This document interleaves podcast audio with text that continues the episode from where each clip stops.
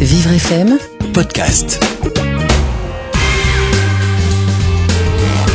Réjeanne nous écrit de Montréal au Québec. Je suis une aidante naturelle de mon mari depuis une paire d'années et je l'aide à organiser la venue des infirmières, le rangement du matériel médical à la maison. Depuis deux ans qu'il est en fauteuil roulant, justement, notre vie sexuelle va en diminuant, deux fois par mois maximum aujourd'hui. Quel est le nombre normal de rapports sexuels dans un couple et comment empêcher que le handicap tue le désir? C'est très intéressant votre euh, votre question, Réjeanne. Euh, déjà, vous nous écrivez de loin, hein, il faut quand même le signaler. Hein. Bonjour au Québec. Euh, alors, c'est marrant parce que vous dites on a, on a plus que deux rapports par mois euh, et, et, vous savez moi j'ai beaucoup de couples en consultation qui me disent mais nous on n'a plus que deux rapports par an.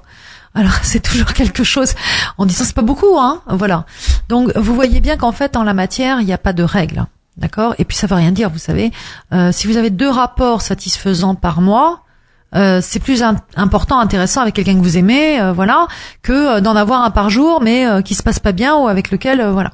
Donc ça c'est très important. Il n'y a pas de règles en la matière, c'est les règles de chacun et de chaque couple surtout. Donc ça c'est important.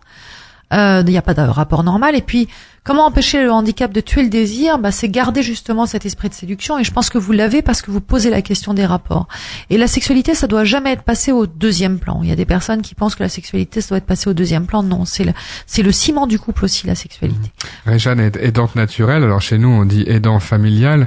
Euh, ça veut dire que concrètement, elle, elle aide pour euh, des, des, pas des soins parce qu'il y a des, des, infirmières, mais tout ce qu'il y a autour, évidemment.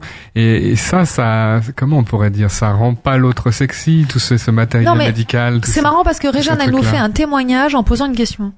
C'est-à-dire qu'on voit bien qu'en étant aidante, finalement, euh, de son mari, elle a quand même euh, deux rapports par euh, par mois.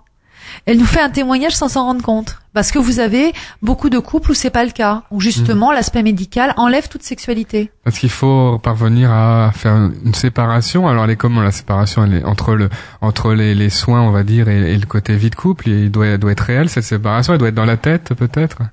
Bah, c'est de considérer en effet qu'on n'est pas avec une personne malade ou qui présente un handicap, mais tout simplement avec une personne.